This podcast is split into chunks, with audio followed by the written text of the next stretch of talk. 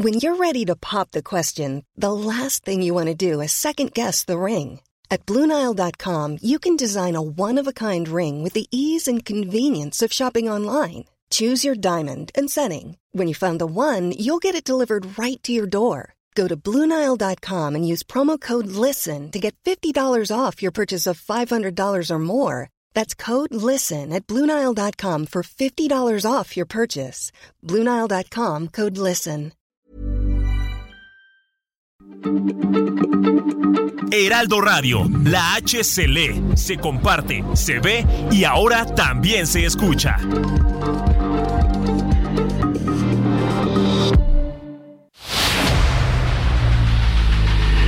El dedo en la llaga. Había una vez un mundo en el que nadie creía. Un país de historias inexplicables. Una nación con personajes asombrosos. Santo Tomás tenía razón. Hay que ver para creer. El México increíble, las verdades que duelen, la voz de los que callan, el dedo en la llaga. Infórmate, diviértete, enójate y vuelve a empezar. El Heraldo Radio presenta El Dedo en la Llaga con Adriana Delgado. Y así iniciamos este dedo en la llaga, siendo las 3 de la tarde con un minuto. Y yo quiero dejarles esta reflexión porque estamos iniciando este dedo en la llaga en este lunes. Y siempre hay que iniciar con toda la emoción, con toda la pasión, con todas las ganas de cambiar lo que a veces nos lleva a tener actos o a generarnos condiciones no para progresar, sino para envidiar, para generarnos también este, emociones contrarias. Y escuché este, esta reflexión de, de Daniel Javif y se las quiero dejar para que la escuchen. La vida es el libro de los hechos, no de los intentos. Y entre más subes a los terrenos del éxito, menos gente irá contigo. Pero más esperarán verte caer, estarán a tu lado siempre y cuando no representes una amenaza para ellos y mucho menos intentes superarlos. Querrán volar a costa de tus alas, así que deja de juntarte con los que te despluman. Correrán a tu lado y pronto se cansarán porque la gente te perdona todo menos el éxito. Existen oportunidades que solo vendrán una vez en tu vida y que son únicas y exclusivas para ti. No las dejes pasar. Peléalas, aunque te mueras de miedo. La felicidad no perdona la cobardía. Sin agallas no hay gloria. A la gente le gusta traer tu pasado cuando tu presente es mejor que el de ellos. Muchos se reirán de ti, hablarán de ti y harán un listado de tus fracasos y del por qué no deberías de soñar. Pero sueña, sueña tan grande hasta que te tiemblen las piernas. Y si tus sueños son muy grandes, no se los cuentes a mentes pequeñas. Así de hermosa esta reflexión, si tus sueños son muy grandes, no se los cuentes, no se lo cuentes a mentes pequeñas porque tratarán de desanimarte. Así iniciamos este dedo en la llaga, porque además déjenme decirles de que ha pasado mucho este fin de semana, mucha reflexión, no solamente política, también este en cuanto a la seguridad, en cuanto a los deportes, pero sobre todo lo que nos debe de llenar de emoción y de pasión es vivir todos los días y dando lo mejor. Así que así iniciamos este dedo en la llaga y nos vamos a un resumen periódico. El presidente Andrés Manuel López Obrador aseguró que la marcha en defensa del INE se trata de un asunto político que reunió a las facciones del bloque conservador, quienes tienen como propósito el enfrentamiento porque no quieren la transformación del país. El gobierno de la Ciudad de México contabilizó a 90 mil personas en la congregación que tuvo lugar este domingo 26 de febrero en la plancha del Zócalo Capitalino. Dicha manifestación fue convocada en defensa del Instituto Nacional Electoral, el INE, y en contra del llamado Plan B a la reforma electoral propuesta por el presidente Andrés Manuel López Obrador.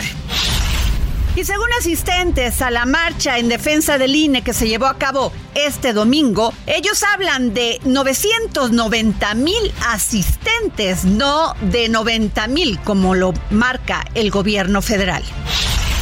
Esta mañana el presidente Andrés Manuel López Obrador informó que tendría una videollamada con Elon Musk, dueño de Tesla, y con otros directivos de la empresa para hablar acerca de la instalación de la planta en México. Para garantizar la seguridad en el tren Maya, serán desplegados casi 5.000 elementos de la Guardia Nacional, los cuales estarán a cargo de un coordinador general, quien será el responsable de toda el área, informó el titular de la Secretaría de la Defensa Nacional, Luis Crescencio Sandoval. La Ciudad de México está lista para albergar la 47 edición del Tianguis Turístico que en este 2023 se llevará a cabo del 26 al 29 de marzo en el centro City Banamex, afirmó Miguel Torruco Márquez, titular de la Secretaría de Turismo. Germán González, presidente de la Cámara Nacional de la Industria Restaurantera y Alimentos Condimentados, pidió a funcionarios del gobierno capitalino clonar el programa Ciudad al Aire Libre en las 22 entidades que gobierna el partido Morena en el país. El sindicato de la Unión de Trabajadores del Instituto de Educación Media Superior de la Ciudad de México dio por concluida la huelga en las 28 preparatorias capitalinas tras acordar con la dirección del organismo la contratación de maestros para los planteles abiertos el año pasado. Y en Nuevo Laredo, Tamaulipas, cinco jóvenes, uno de nacionalidad estadounidense, murieron a consecuencia de los disparos realizados por los elementos de la Secretaría de la Defensa Nacional contra una camioneta en la que se desplazaban por la ciudad fronteriza de Nuevo Laredo, Tamaulipas.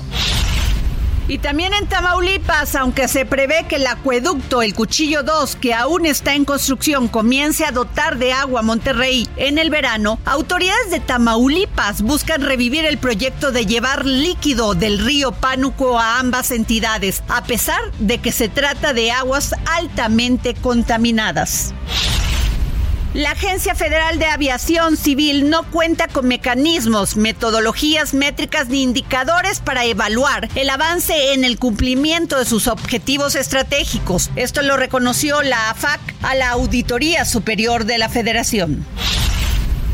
Y esto lo dijo el ex candidato presidencial Francisco Labastida, que asegura que Alejandro Moreno, presidente del Comité Ejecutivo Nacional del PRI, solo usa el PRI para salvar el pellejo y critica a aquellos exgobernadores del tricolor que se vendieron por una embajada. Esto lo dijo en entrevista exclusiva para un diario de circulación nacional.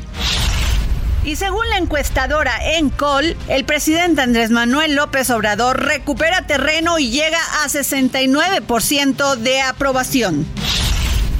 Y el gobierno federal impugnó la suspensión de las leyes generales de comunicación social y de responsabilidades administrativas que ordenó el ministro de la Suprema Corte de Justicia de la Nación, Alberto Pérez Dayán, para que no se pueda aplicar en los estados de México y de Coahuila.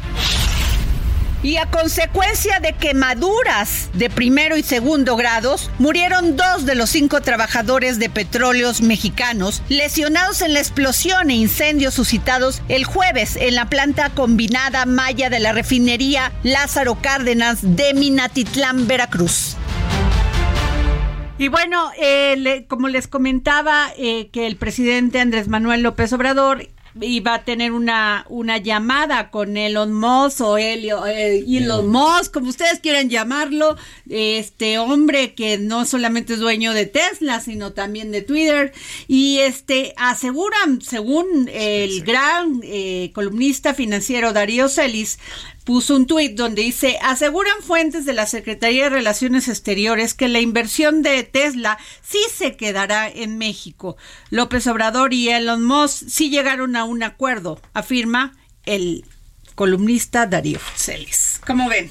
O sea, no se va a ir, porque ya habían dicho que al parecer Elon no había no había este aceptado las condiciones que le ponía el gobierno de México y que se iba a ir para para Estados Unidos. Lo, que lo detuvo al principio, Adriana, muchísimas gracias por tenernos aquí Ya lo voy a presentar, este, claro. Era el tema del agua, ¿no? Eh, cuando, el agua. Cuando se mencionó que iba a estar en Veracruz y después iba a mover, era el tema del agua y lo dijo la jefa de gobierno. Es que sí es cierto, también es cierto, este hasta que no se haga la presa esta del Cuchillo 2, este Nuevo León no tiene agua. Sí. Tiene demasiadas concesiones otorgadas a muchas empresas y se quedaron sin agua. Ellos dicen que no, que va el 80% para los agricultores, pero eso no es eso no es cierto.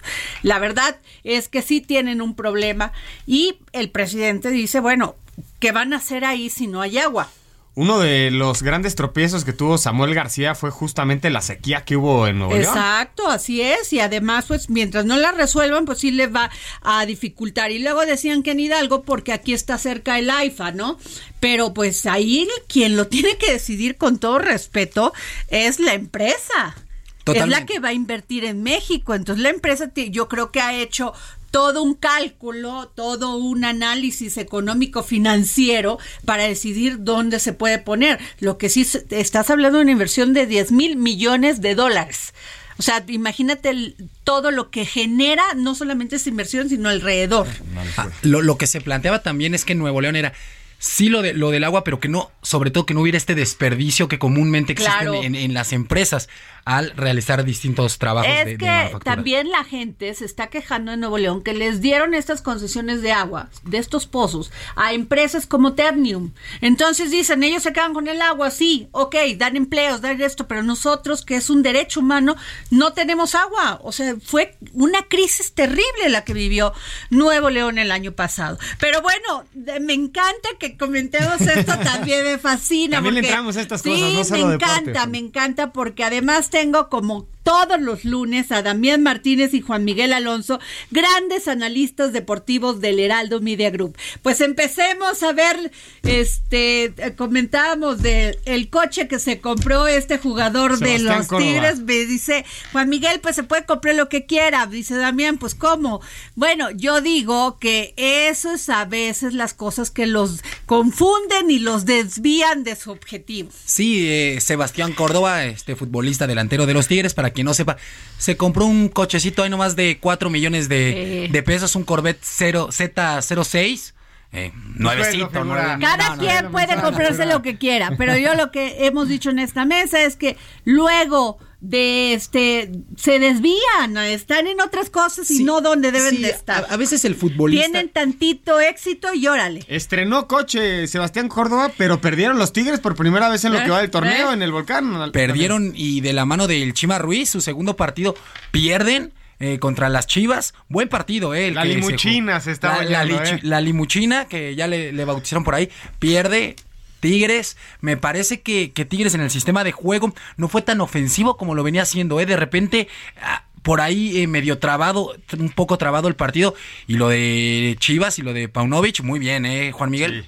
A mí me parece que Chivas, sin tener un gran funcionamiento en la cancha, lo está acompañando de muy buenos resultados, cosa que en, en, otros torneos veíamos de repente buenos funcionamientos de Chivas, pero sin sacar los resultados. Creo que Paunovic tiene al equipo en cuarto lugar, ya está por encima de las Águilas del la América, que, le duele muchísimo a todos los aficionados de las Águilas, y con se fueron adelante con gol de Sepúlveda rapidísimo, Cisneros hizo su primer gol y se encierran en el segundo en el segundo tiempo. Un el Tiba muy bien a pesar de que hace el penal y con esto hace su sexto gol Nico Ibáñez de parte de los Tigres no le dieron muchas oportunidades al equipo felino de llevarse eh, el empate o, o incluso la victoria en el volcán la primera derrota de Tigres en lo que va del torneo. Sí y el único invicto continúa el América, y ya lo mencionabas bien, la tabla del fútbol mexicano, ¿cómo queda?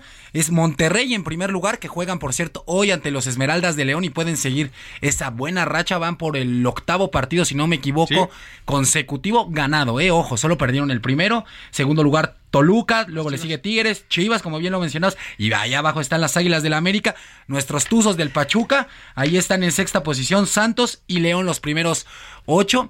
Ha sido una jornada nueve del fútbol mexicano muy buena, ¿eh? Porque también los Pumas, mi querido Juan Miguel, se salva a Rafa Puente del Río, Rafa Puente Jr. se salva de que lo despidan, le gana Mazatlán eh, dos por uno en un partido ya polémico por una goles anulados y todo, pero bien por los Pumas. América, tu América, ¿cómo anda? No, el, el América me, parece que en el funcionamiento bien, solo que no están cerrando bien los partidos. Lo, que pasa en, en, la cancha del Estadio Jalisco es, va ganando 2 por 0 el América. ¿no? Hace su gol número 10 Henry Martín, que es el goleador del torneo. Y después, en dos ocasiones, el huevo Lozano, Brian Lozano, un, un tiro libre, un golazo que ahí muchos dicen que Oscar Jiménez pudo haber sacado la pelota. Yo soy de los que Eh, cree eh, que sí. Álvaro Morales califica al portero Oscar Jiménez como una vergüenza para el americanismo. A ver, no, no es lo mismo la. Y después el huevo Lozano es un gol de 45 metros, que siempre que sea un gol tan lejos tiene que ver el portero, pero insisto, no es lo mismo ser el portero titular de las Águilas del América a ser el portero suplente. Porque como suplente, por lo general lo vas a hacer bien. Lo vas a hacer bien y te lo van a aplaudir, te van a aplaudir las tres paradas que hagas en un partido.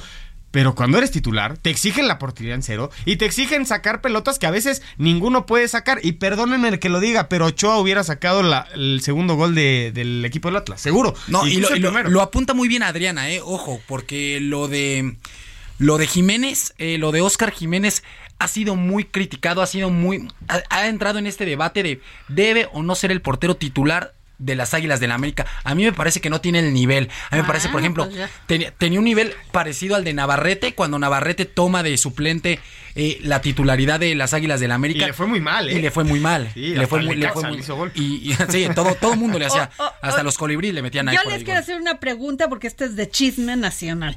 Ah, este, se simbra el fútbol mexicano con la salida de John de Luisa, ¿sí? Pero creo que también quiere renunciar Jaime o este Jaime. Ordiales. ¿Qué Bueno, onda? A ver, si es cierto, Sí, el director o de sea, eh, selecciones. John de, John de Luisa no renuncia como tal. No, no se va a postular para reelegirse de su puesto que en mayo. pero- Sí, pero sí, sí. pues ya, ya, ya está. Es El- que no, el, el no- tema no lo vamos a, el tema lo vamos a decir aquí en el dedo en la llaga como es. dilo. El tema es John de Luisa, después de que se hace todo este proyecto nuevo de la Federación y de la Liga MX, acompañado de Miquel Arreola, no siente el respaldo de todo el comité de dueños. Esa es la realidad. Lo que pasa mejor. es hace esto, él se expone ante los medios y, y- y lo, lo- lo hacemos añicos, ¿no? Porque eh, el plan que se presentó no fue el mejor, no fue el mejor, pero a partir de ahí eh, las decisiones que se fueron tomando y se fueron gestando hacen a John de Luisa y él se siente un poco eh, relegado en las decisiones que se, que se están tomando. eh, O sea, no hizo berrinche. hizo berrinche por ahí Ah, y también, y también este el tema de, de, de Jaime Ordiales que viene acompañado de esta renuncia o de esta no reelección que va a tener John de Luisa, pero ojo, porque John de Luisa va a seguir eh, ligado al fútbol mexicano y a la federación porque va a estar, él es el Es, es- intermediario ajá, Ok. en- de la CONCACAF para el mundial que vamos a tener presente este 2026 aquí en, en México, Estados Unidos y Canadá. Es integrante del Consejo de CONCACAF ante Totalmente. la FIFA y es el que va a estar más o menos organizando el delegado que va a estar a cargo de llevar a cabo el Mundial del 2026 porque es el contacto directo con la FIFA, que por eso fue presidente de la Federación Mexicana de Fútbol. Lo que salta aquí es la temporalidad. Porque creo que lo, creo que lo desglosa muy bien Damián las razones de, del por qué, pero Es que, pe- perdón que te interrumpa, pero por ejemplo, lo dices también muy bien Adri y Juan Miguel. Algo muy raro que se notó fue cuando presentan al nuevo técnico de la selección mexicana, Diego Coca, John de Luisa no está presente ya. Ares de Parga y Jaime Ordiales. Exactamente. Y estuvimos aquí O viendo sea, la no conferencia. están de acuerdo. Aquí lo raro es, Adriana, después de que de la catástrofe de Qatar, terminando el último partido, salen a decir, John de Luisa sale a decir, que dentro de dos meses se va a entregar la reestructuración del nuevo plan de selecciones nacionales. Así es. Dos meses después, dos meses y un par de días después, porque lo hicieron un poquito tarde, Sí. se viene la presentación del nuevo plan, que es el plan que ya platicamos aquí en el dedo de la llaga, que es el comité de dueños con Ares de Parga y cómo y todo todo lo que explicaba Damián de cómo es el organigrama de selecciones hoy por hoy. Eso lo hizo John de Luisa. La reestructuración la hizo John de Sí, Luisa. exactamente. Entonces, Y ahora, para la próxima, para la próxima candidatura de presidente, el encargado de la reestructuración, entre comillas, porque sabemos que el que maneja el fútbol y se dice en el dedo de la llaga son los dueños del fútbol. Ajá. Se tienen a una persona como presidente que es el gestor y es el que absorbe todos los golpes mediáticos que era John de Luisa. Se hace, un lado, se hace un lado John de Luisa por lo que mencionó Damián. Entonces no va a ser candidato otra vez a la presidencia de la Federación Mexicana de Fútbol en la Asamblea de Dueños que se va a llevar a cabo en mayo, donde se va a votar al próximo presidente Ah, de la. Federación Mexicana de Fútbol. Lo que salta es ¿Quién ¿cómo sería? El Miquel Arriola podría ser, ¿eh? También dicen que Santiago Baños.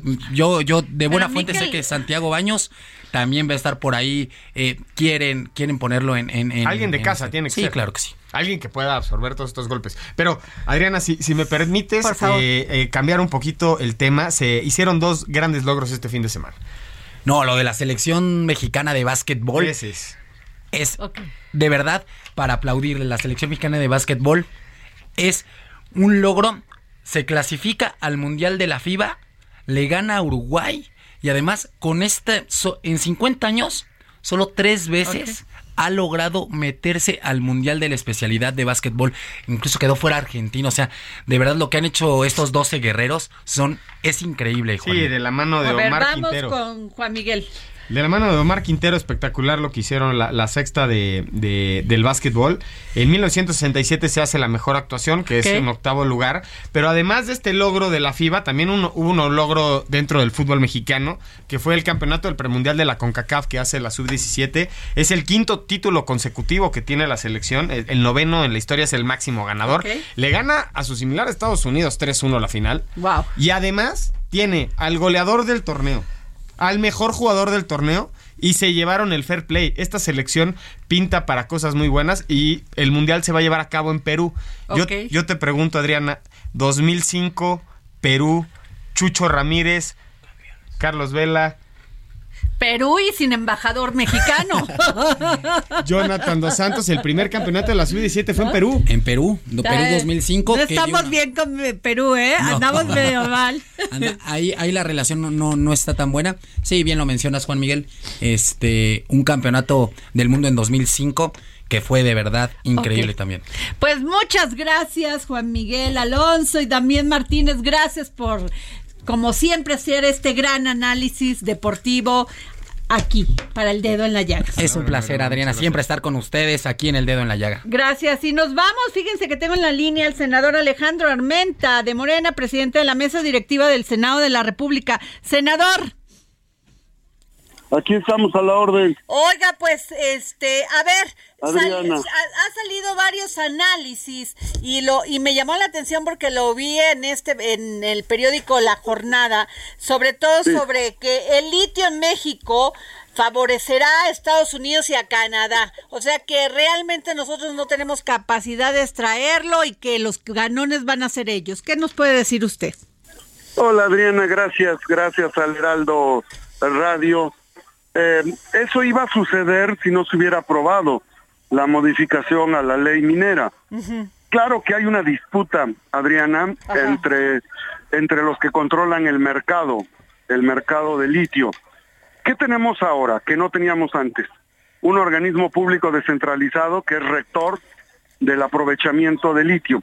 ¿Qué tenemos ahora? Una, una, un decreto presidencial el 18 de febrero el presidente Andrés Manuel reservó 250 mil hectáreas en Sonora, donde podría estar el yacimiento más grande de litio del planeta. Eh, claro que hay especulaciones de quienes, sin tener patria ni matria, entregaron la riqueza nacional a los extranjeros. Eh, ¿Qué va a haber ahora? Regulación. ¿Qué se tiene que hacer? Transferencia de tecnología, inversión, va a ser privada, pública la inversión, sí, va a haber inversión de privados extranjeros y nacionales, sí, pero va a ser regulada. No van a poderse llevar el litio como arcilla, como arena de río, y quien quiera invertir en México tendrá que invertir en el desarrollo de la industria de litio. ¿Qué es, qué es la industria de litio? La litioquímica, así como la petroquímica, la litioquímica desarrolla el bromuro y cloruro de litio. Todo esto lo explico en el libro la importancia del litio en México que Porrúa me ha eh, publicado y que es una edición que busca explicar el ABC del litio, la iniciativa que presenté, cómo acompañamos al presidente Andrés Manuel en esta decisión patriótica de rescatar el litio y de cuidarla para las y los mexicanos. Entonces, yo estoy dispuesto al debate con quien quieran, con quien quieran, Adriana. Si tú convocas a un debate, vamos a debatir, pero el litio hoy está resguardado, y a través del litio MX en los próximos 20, 30, 40, 50 años se debe convertir en una industria que primero beneficie a México. Ese es el propósito, Adriana, y yo lo comparto con mucho gusto en El Heraldo Radio. Muchas gracias, senador Armenta. Sabemos que trae una agenda muy ocupada. Le agradecemos que nos haya dado su opinión. Aquí ando en el tianguis de Izúcar de Matamoros, donde nací, en ah, la Mixteca. Ah, o sea, Aquí ando caminando. Anda, ah, pues haciendo trabajo político. Ando haciendo trabajo forestal porque desde hace 27 años siembro plantas, siembro, siembro árboles frutales y aquí en Izúcar, Mixteca, quiero decirles que, que Nueva York lo conocen como Puebla York porque Puebla tiene 2.5 millones de poblanos en Nueva York, New Jersey, Pasay, y aquí estoy con mis familiares, con mis amigos en Izúcar de Matamoros. Pues Desde acá les saludo. Muchas gracias, senador Armenta. Un abrazo a ustedes, Dios les bendiga. Hasta luego. Bueno, pues estas fueron las palabras del senador Alejandro Armenta y nos vamos a un corte y regresamos.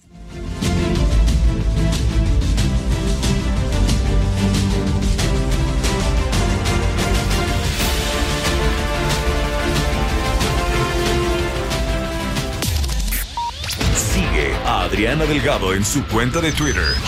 Arroba Adri Delgado Ruiz.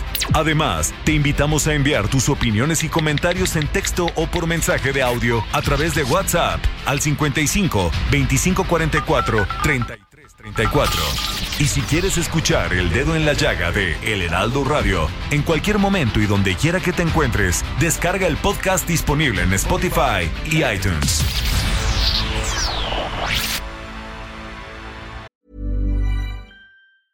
Hey, it's Paige DeSorbo from Giggly Squad. High quality fashion without the price tag. Say hello to Quince. I'm snagging high-end essentials like cozy cashmere sweaters, sleek leather jackets, fine jewelry, and so much more. With Quince being 50 to 80% less than similar brands. And they partner with factories that prioritize safe, ethical, and responsible manufacturing. I love that. Luxury quality within reach. Go to quince.com slash style to get free shipping and 365 day returns on your next order. Quince.com slash style.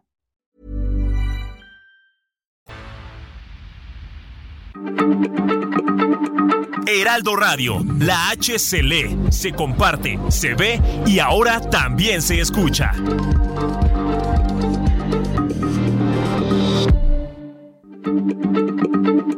Heraldo Radio, la H se lee, se comparte, se ve y ahora también se escucha.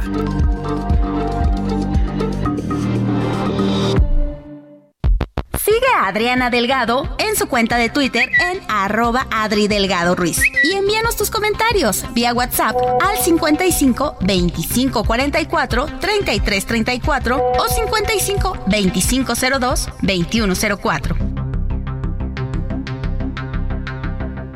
Adriana Delgado entrevista en exclusiva a la consejera del Instituto Nacional Electoral, Dania Rabel.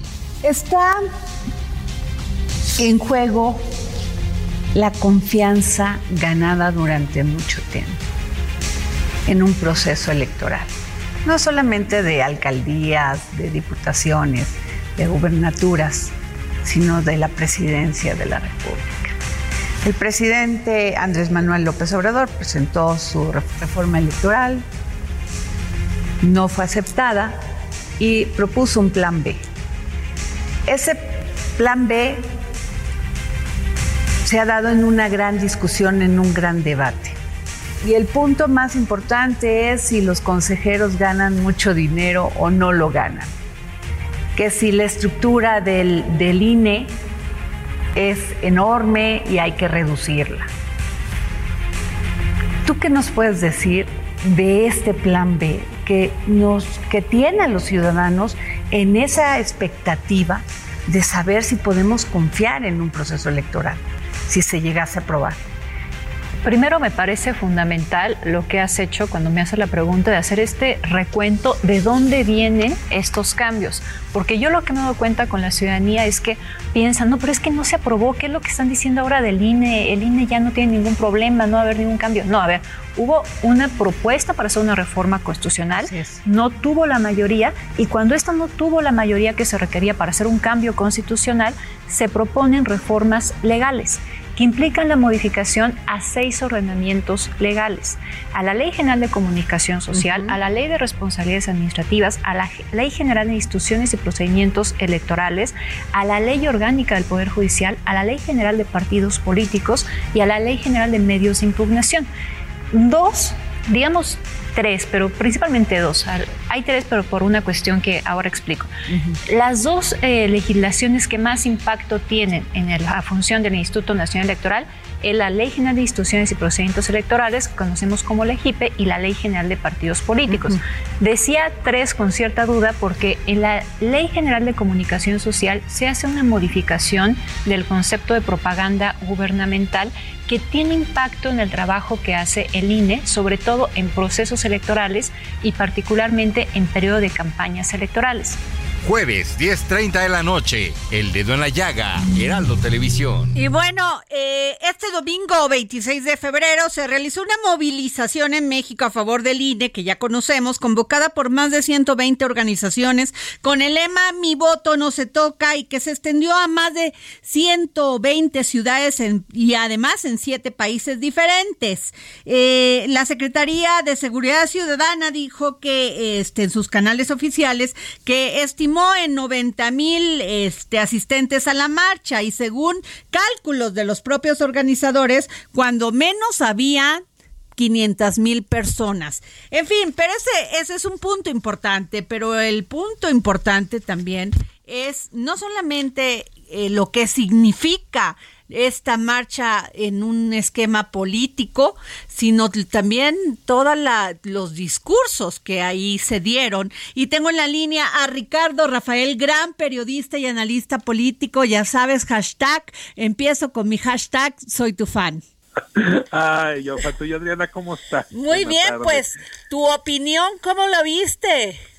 Yo creo que sí es un hecho político relevante que una grupo tan nutrido de gente esté activada políticamente en una misma dirección.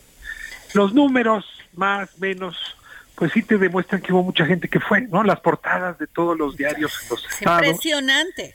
El, a ver, el Zócalo cabe en 200 mil personas, o sea, no hay manera de decir que hubo 90 mil, quizá no hubo medio millón, pero 200 mil sí había y es un mundo.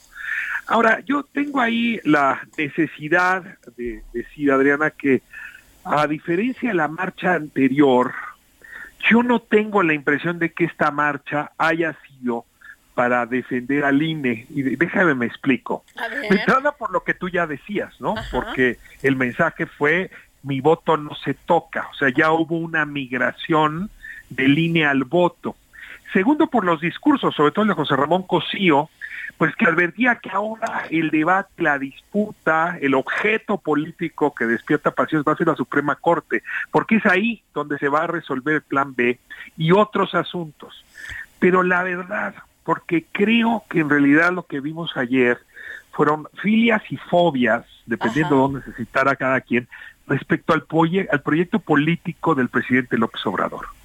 ¿Quiénes fueron a marchar? Pues más allá del INE, quienes tienen diferencias con el proyecto del presidente. ¿Y quienes se enojaron contra los marchantes? Pues quienes tienen unas filias muy grandes con respecto al presidente y a la 4T. Así es. Y tengo la impresión de que eso es lo que se está discutiendo ya ahorita, ya no es el INE, porque mira, si me meto a Honduras contigo a discutir si el plan B es bueno o es malo, déjame citar a Temoris Greco, ni es el paraíso, como dicen unos, ni es el apocalipsis, como dicen otros. Totalmente de acuerdo y leí tu columna, totalmente de acuerdo. Es una exageración. Eh, me parece que hay cosas que son mejorables, ojalá la Corte lo, haga, pero cuando miras el nivel de pasiones que despierta, Fernández Noroña acusando a los marchantes de fascistas y Beatriz Pajés diciendo que vamos a una dictadura electoral, ahí te encargo que me definas qué es eso de la dictadura electoral. Sí, eso me quedó como, y te lo iba a preguntar si tú lo entendías. Pues mira, ella milita en el Partido Revolucionario Institucional. Si tú puedes institucionalizar la revolución, tú puedes volver dictadura a lo electoral. Ahí no lo entendí, pero bueno. Pues es son contradicciones, ¿no? Es decir, me, me parece que no hay manera de, de advertir que esto es fascismo, tampoco que es una dictadura. Si tú quitas los extremos, como si quitaras la maleza en una selva, sí entramos al tema de fondo. Y el tema de fondo es cuánta fuerza tiene el proyecto López Obradorista para sobrevivir el 2024. Creo que eso es lo que realmente está eh, en juego y es ahí donde los matices vale la pena mirarlos con atención y ponderarlos también con parsimonia. Y déjame cerrar con una última idea. Eh, le tocará en efecto a magistrados y magistradas, digo a ministras y ministros en la Corte definir. Ojalá y lo hagan con un tono también ponderado. ¿no? No, eh, el ministro Cosío dijo, confiamos en, sus, en su talante democrático. Pues mira, la Constitución no dice majaderías, no utiliza términos altisonantes, no da de garrotazos, la Constitución tiene un lenguaje sobrio. No sabes cómo me gustaría que ministras y ministros no solo resuelvan conforme a la Constitución, sino también utilizando el tono verbal de la Constitución. Totalmente de acuerdo. Totalmente, lo dices muy claro. ¿Qué opinión te merece que Mario Delgado, líder nacional de Morena, haya dicho que pues es una farsa, que esta marcha había sido una falsa farsa, pues argumentó que el objetivo de quienes convocaron eran defender sus privilegios con mentiras? Pues mira, te diría, fueron demasiados a marchar, solo por esa razón habría que No puedo yo tachar a una cantidad tan grande de gente de farsarios, ¿no? O de falsantes. Me parece que es un poco eh, excesivo, ¿no? Pero pues Mario Delgado la semana pasada estaba diciendo que el PAN es una organización criminal. Entonces, pues mira, están las exageraciones a la orden del día. Y te insisto, y del otro lado, oye, algunos de los discursos y algunas de las redes, de lo que se dijo en redes sociales, también del lado de los marchantes, pues en época de exageraciones ni se notan los exagerados, pero de que los hay, los hay. Ahora había, había mucha gente eh, que sí fue en función de defender al INE. Y lo que tú dices, ya no es defender al INE, es defender el voto. También creo que no, no cayó muy bien estas fotos de los dirigentes de los partidos políticos, este, apropiándose sin apropiarse, porque no lo decían así, pero era obvio que, que, lo, que lo difundieron así, de la marcha. Sí, pues ah, claramente en estas marchas las dos se han confundido muchas personas que decidieron subordinar sus diferencias para hacer un frente común respecto del López Obradorismo. Yo, yo quiero insistir, ¿no? El INE es el objeto, voy a utilizar una palabra que sea chocante, pero explica bien. El objeto erótico de la política hoy es el INE. pero pues hace un año era la reforma eléctrica, ¿no? Y hace dos era el aeropuerto. Entonces, bueno, cada quien sus objetos eróticos. Yo creo que, eh, pues sí, yo creo que nos vamos moviendo hacia el siguiente objeto erótico que va a ser la Suprema Corte. Pero en realidad todos estos objetos nos obligan a definirnos no ideológicamente, sino en función de un proyecto. Estás o no con el aeropuerto, estás o no con el INE. Y yo creo que en realidad lo que estamos viendo es una acumulación de quienes han Pero ¿quién aglutina este liderazgo, este, de este hartazgo, por lo menos de estas personas y muchas que se quedaron en su casa? que están en contra de este de esta cuarta transformación, porque es obvio, ahí está, no podemos decir otra cosa. claro, dices muy bien. A ver, en esta historia hay un protagonista, y si es Andrés Manuel López Obrador, que es quien define qué es un objeto erótico, político o no. Ahora, enfrente, en realidad el antagonista también lo inventa el presidente López Obrador, porque lo dices bien, yo no veo quién haya, eh, digamos, en lo personal capitalizado ¿no? Ese antagonismo. Eh, ahora sí ves un contingente creciente de personas que se han sentido agredidas por el presidente a lo largo de estos años. Y deja decirte lo más fuerte, buena parte de esa gente votó por López Obrador. Es decir, el embate contra la clase media, no contra la clase alta, esa no la toca, son sus amigos. El embate contra la pequeña burguesía, con la alta burguesía no hay problema, es contra la mediana, la pequeña burguesía, ha sido muy fuerte quien comparte los elementos identitarios de la clase media y la pequeña burguesía se ha venido irritando porque se siente desafiada, maltratada, estigmatizada. Yo creo que es eso lo que ha movilizado a mucha gente. Ahora, desde luego, pues el INE hoy es lo que aglutina, pero si mañana fuese un embate contra la Suprema Corte, déjame insisto, los volverías a ver aglutinados. Claro. Y en ese sentido el mensaje de Cosío ayer es muy interesante, porque lo que dice Cosío es, este país es pluriétnico, pluridentitario. A la hora de gobernar un país multiétnico, multiidentitario, pues sí tendrías que tener cuidado en no, no, no, en no enojar o hacer enojar tanto a una mayoría de gente pues que ya le colmó el agravio. Creo que eso es lo que estamos viendo. Pues Ricardo, como siempre, agradeciendo que me tomes la llamada y que siempre estés tan abierto para hacernos tus valiosos comentarios. Ay, Adriana, pues ahora hashtag yo soy tu fan. Te agradezco muchísimo la invitación. Muchas gracias, querido Ricardo Rafael, periodista y gran columnista y, y escritor. Gracias, querido amigo. Gracias. Bueno, pues este, así como lo comentamos, este, el gobierno federal impugnó la suspensión de las leyes generales de comunicación social y de responsabilidades administrativas que ordenó el ministro de la Suprema Corte de Justicia de la Nación, Alberto Pérez Dayam, para que no se puedan aplicar en los estados de México y Coahuila. En el recurso legal presentado por la Consejería Jurídica del Ejecutivo Federal, se expone que en caso casos de las normas expedidas por el Congreso de la Unión solo pueden invalidarse mediante el voto de ocho ministros y está proscrito expresamente suspender sus efectos. Y bueno, cinco jóvenes, fíjense, les voy a dar esta noticia, cinco jóvenes, uno de nacionalidad estadounidense, murieron a consecuencia de los disparos realizados por elementos de la Secretaría de la Defensa Nacional contra la camioneta en la que se desplazaban por la ciudad fronteriza de Nuevo Laredo. Tamaulipas. Otro resultó ileso, pero quedó traumatizado, denunció el Comité de Derechos Humanos de esta ciudad y de este, la verdad hemos, eh, nos costó este trabajo porque quería, queremos encontrar a alguno de los familiares de estas víctimas, pero le agradezco a Raimundo Ramos Vázquez, presidente del Comité de Derechos Humanos de Nuevo Laredo, Tamaulipas, que nos haya tomado la llamada.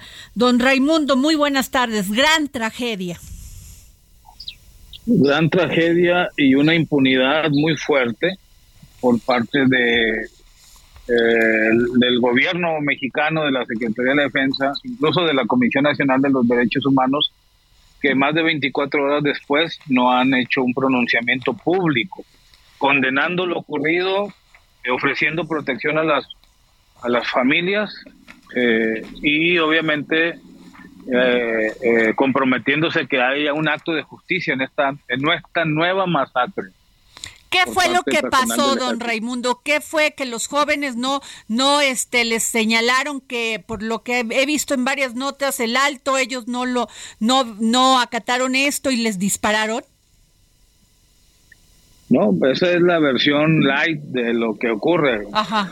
¿Cuál es la Eh, versión? No sé si ¿Cuál es, cuál es no la realidad, don que las Fuerzas Armadas tienen un protocolo de actuación, se llama uso eh, de la fuerza, ¿verdad? Es un protocolo para el uso de la fuerza eh, que tiene advertencias para una persona que está siendo detenida o que está siendo requerida y, y esas advertencias no van no deben de ir más allá como para privarles la vida hay hay un todo un protocolo la realidad es que estos jóvenes pues eh, están fallecidos sin armas de fuego sin oponer resistencia sin agredir al personal militar y hay un sobreviviente que nos está dando toda la información de estos hechos verdad Eh, lamentablemente no podemos ahorita Y entonces, ¿hay alguna razón por las familias ¿Hay alguna No razón? ¿Cuál fue la razón? Porque les dispararon y los mataron.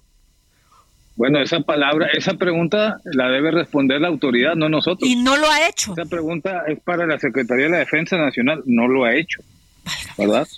Pero aparte, si quisieran ah, dar por, por cierta esa versión, pues los militares, no sé si usted sepa, traen una cámara en su casco.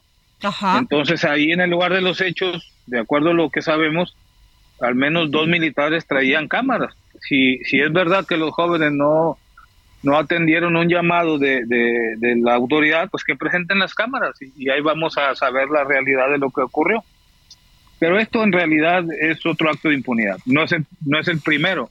No sé si ustedes recuerdan el 3 de julio del 2020, donde también matan a tres civiles eh, secuestrados el, el ejército. Hay un militar que ordena a uno de sus compañeros, mátalo a la fregada, no sé si se acuerdan. Claro, escándalo. Claro, claro. Bueno, pues es lo mismo, estamos, estamos viviendo exactamente lo mismo que ocurrió el 3 de julio, donde hay civiles desarmados y donde el ejército arbitrariamente les priva de la vida. Pues vamos a esperar a ver qué dice la Secretaría de la Defensa Nacional y yo le agradezco a don Raimundo Ramos Vázquez, presidente del Comité de Derechos Humanos de Nuevo Laredo, que nos haya usted tomado la llamada. Estoy a sus órdenes. Este, el día de mañana vamos a emitir un segundo comunicado. Ajá. Y si me recuerdan ahí con un mensaje WhatsApp, con mucho gusto se los compartimos. No, claro que sí, vamos a estar muy pendiente hasta que se haga justicia y como en muchos casos no haya impunidad.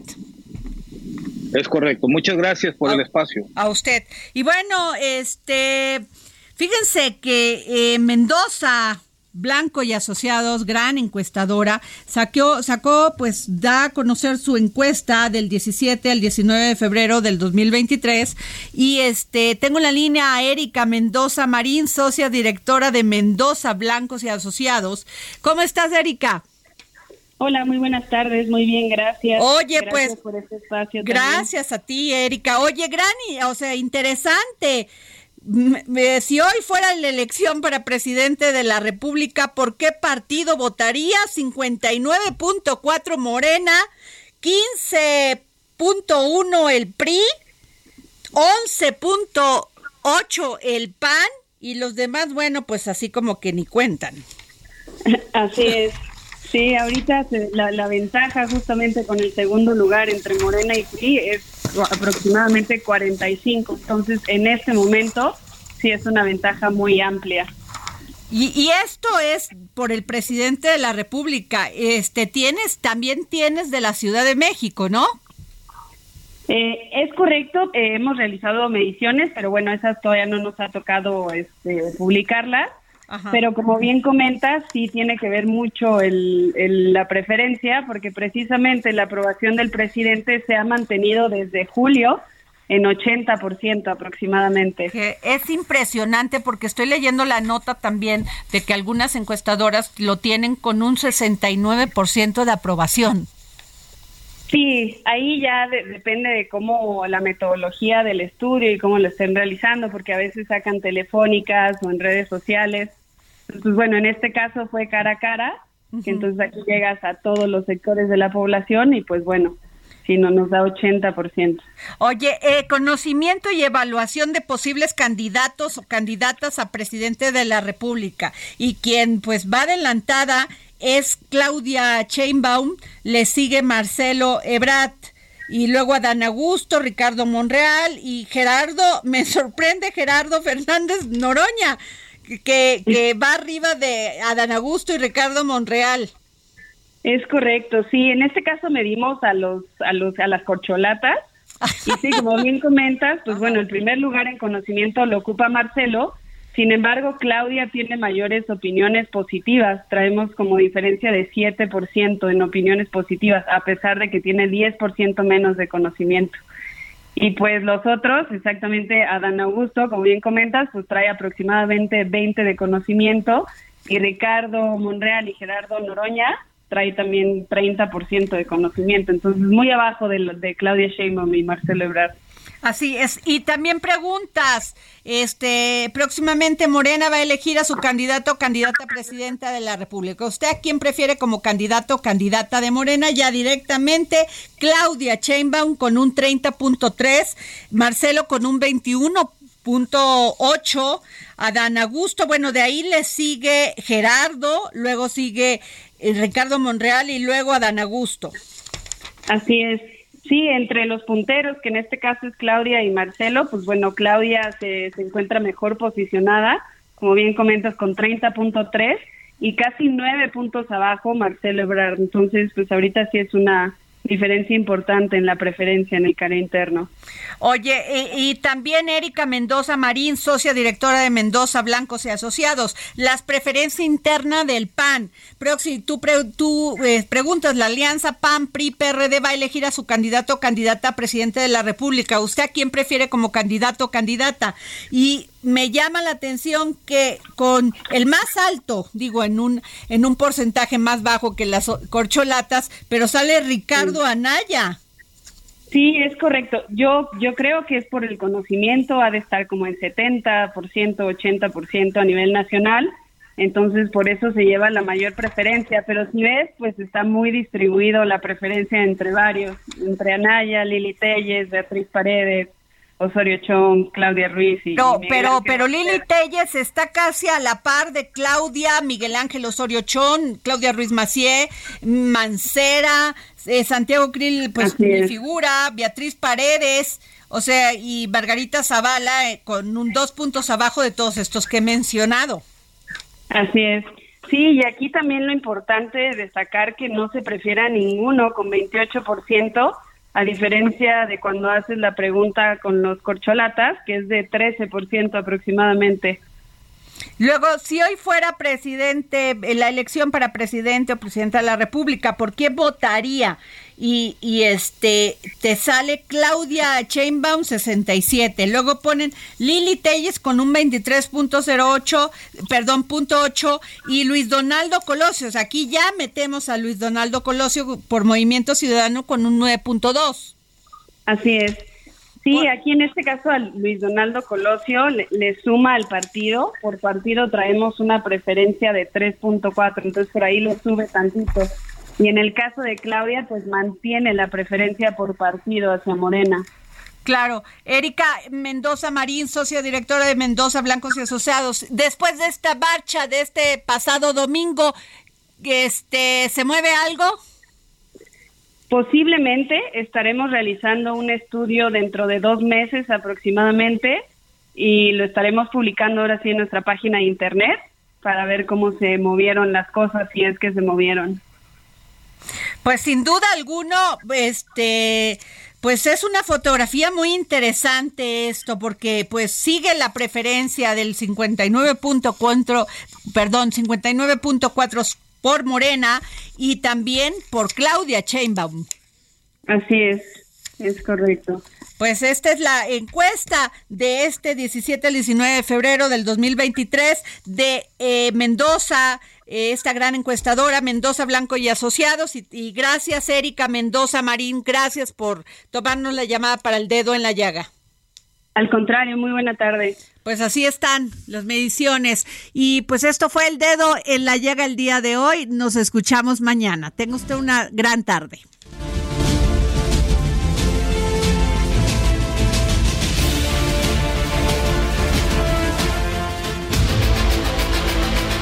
El Heraldo Radio presentó El Dedo en la Llaga con Adriana Delgado.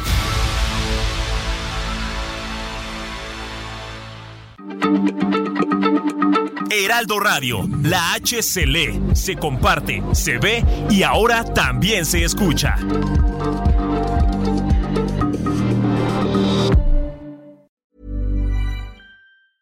Even when we're on a budget, we still deserve nice things. Quince is a place to scoop up stunning high-end goods for 50 to 80% less than similar brands. They have buttery soft cashmere sweaters starting at $50, luxurious Italian leather bags, and so much more. Plus, Quince only works with factories that use safe, ethical, and responsible manufacturing.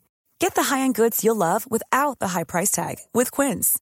Go to quince.com slash style for free shipping and 365-day returns.